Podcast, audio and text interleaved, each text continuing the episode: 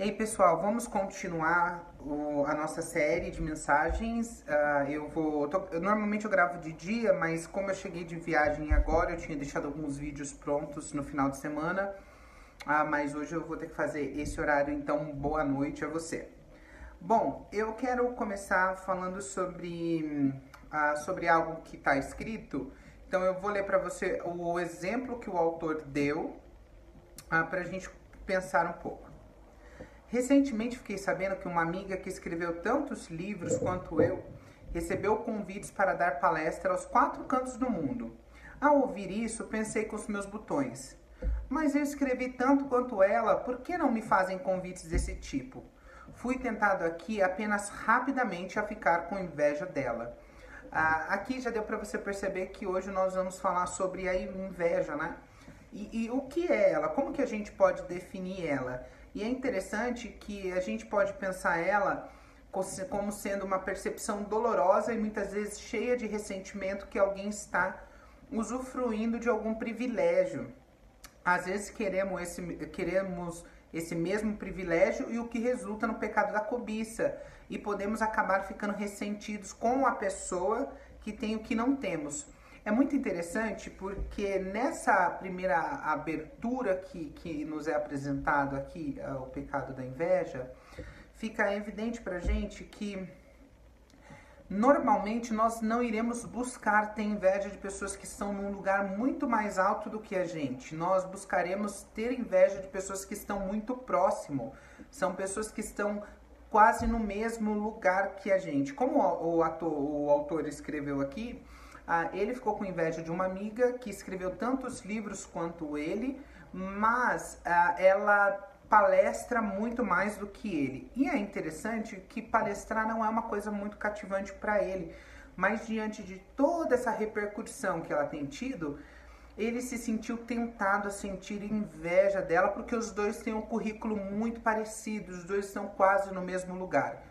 Então, normalmente, aqui a gente precisa entender que a inveja sempre é por alguém que está no mesmo lugar que a gente, viveu a mesma realidade que a gente vive, a mesma realidade que a gente tem, a, tem questões muito parecidas. E aqui dá-se dá um embate ah, nessa questão quando, quando nós falamos de inveja. E é interessante, né, que não, a gente nunca vai valorizar ah, ou vai invejar alguém que está num lugar aonde talvez a gente tenha maior dificuldade de chegar. Então não vai ser ali o problema. O problema vai ser ah, dentro de uma área mais pequena entre as nossas amizades, entre as pessoas que são mais próximas da gente. Por isso que vale muita atenção. E é interessante que o que instiga muitas das vezes né, esse fato? O que instiga é porque talvez a pessoa está num, num mesmo lugar que você, mas com um pouco mais de visibilidade ou de certa forma um pouco mais sendo procurada para coisas que você não, ou essa pessoa está sendo um pouco mais valorizada do que você, mais reconhecida. E você pensa, mas nós estamos no mesmo lugar, fazemos as mesmas coisas, porque ela e não eu. E isso aqui são questões, irmãos e irmãs queridas, que nós precisamos prestar muita atenção. Por quê? Porque nós estamos falando de pecados ocultos ou pecados não perceptíveis e eles acontecem sem que nem nós demos a conta de que isso está acontecendo. E por não dar conta de que isso está acontecendo, isso fica dentro da gente e consigo vão trazendo tantos outros tipos de sentimento a não ser que nós sejamos verdadeiramente uh, pessoas capazes de lidar conosco mesmo, olhar para dentro da gente e reconhecer os problemas, por que eu acho essa série interessante, né? Não porque eu que estou falando e ensinando vocês, não, não é isso. Obviamente que, que eu aprendo muito mais por ter que me dedicar mais tempo uh, ah, para poder aprender e também para poder explicar. E quando eu explico, a minha didática para o aprendizado fica muito melhor. Uh, e todas essas séries que eu estou falando, eu estou memorizando, estou gravando, está ficando mais simples para mim. Então, quando eu olho aqui e eu quero apresentar para você isso, é que uh, muitas das vezes isso acontece no nosso inconsciente, nós não temos a consciência do que está acontecendo. Por isso, nós precisamos ter total clareza, a, se apresentado, como se apresenta, de que forma eu posso perceber isso, já que é inconsciente, eu não consigo perceber. E é interessante a gente pensar também que sempre que nos comparamos com alguém em uma situação melhor do que a nossa, deparamos-nos com, com, com a tentação de invejá-lo. E isso aqui é sempre, preste atenção, irmãos, é sempre em alguém que está vivendo a mesma coisa que a gente. Não é alguém que está vivendo outra realidade ou tem uma outra perspectiva, porque isso aqui não gera na gente. Ah, é, é o menino que está jogando futebol com outros meninos e ele não está ah, invejando quem o Neymar, por exemplo, que já está lá no, no, no fim da sua carreira. Ele está junto com esses meninos no mesmo time jogando e ali dentro da, do time alguém se, se ah, alguém tem maior visibilidade, se, se, se destaca um pouco mais e agora vai gerando nesse outro menino essa sensação de rivalidade que muitas vezes dentro desse coração tem uma inveja. Mas irmãos, nós precisamos passar por cima dessa realidade, precisamos confessar diante de Deus a nossa inveja. E é bom sempre a gente pensar ah, do que a Bíblia diz pra gente, né? Ao sermos tentados a ter a inveja de alguém, é bom relembrarmos que a inveja, embora nos pareça sutil e insignificante, ela faz parte dos pecados odiosos que Paulo relata em Romanos 1, 29 e Gálatas 5, 21. Romanos 1, 29, 1, 29 diz assim.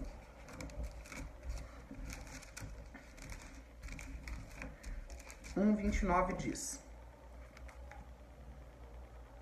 Ah, aqui.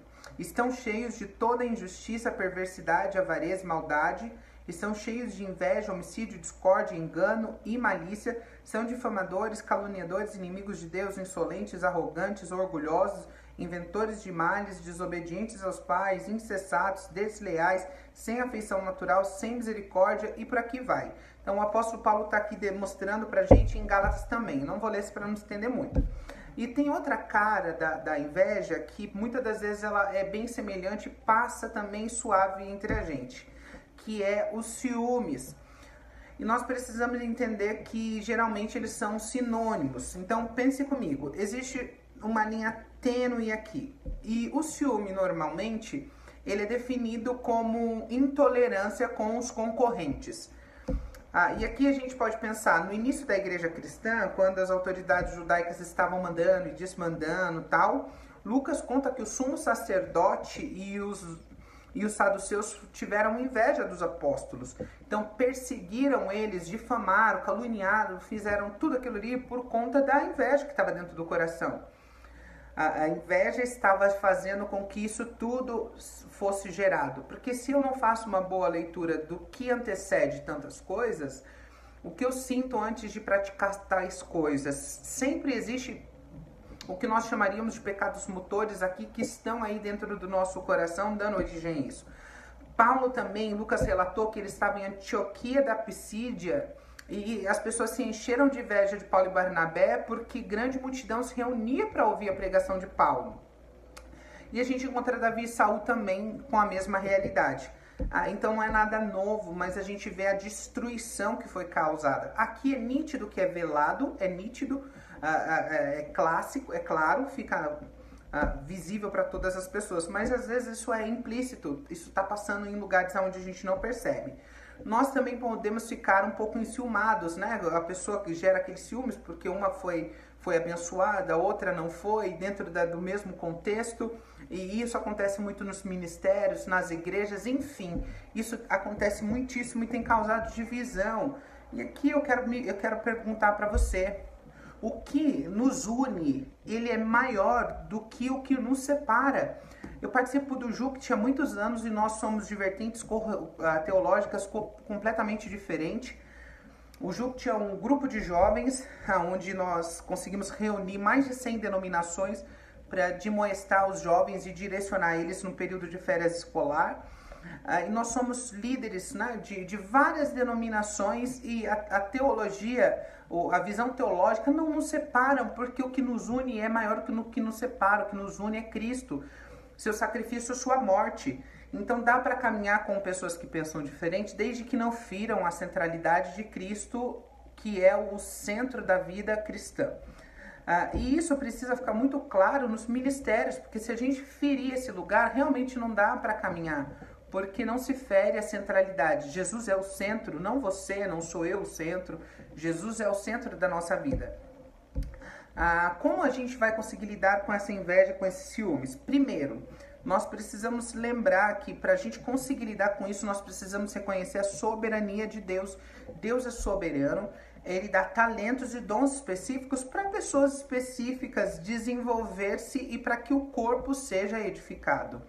Não tem como uma exigência aqui de da mão querer ser cabeça, nem do pé. Mas o problema é que muitas pessoas sabem qual é a sua função no corpo. Tem outras que não sabem a sua função e por desejar outra função que não é sua gera esse problema.